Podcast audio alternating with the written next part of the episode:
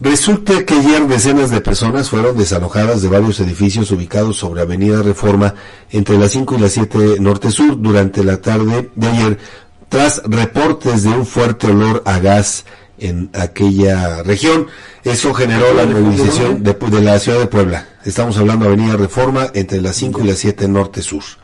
Eh, eh, obviamente eh, esta cuestión generó movilización de cuerpos de emergencia, incluyendo agentes viales, policías municipales y personal de protección civil municipal, quienes realizaron el cierre total de la circulación vial por el área, así como una búsqueda para detectar el origen de la fuga.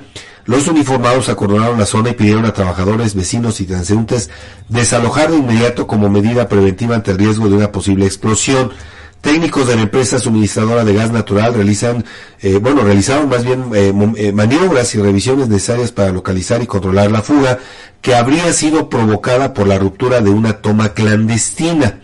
Autoridades informaron que la circulación por reforma permaneció cerrada en el tramo afectado hasta asegurar que no existiera riesgo. Personal de protección civil y bomberos se mantuvieron alertas para mantener, atender cualquier contingencia. Bueno, se le pidió a la población en ese momento tomar rutas alternas y no acercarse al área del incidente para permitir las labores de los equipos de emergencia.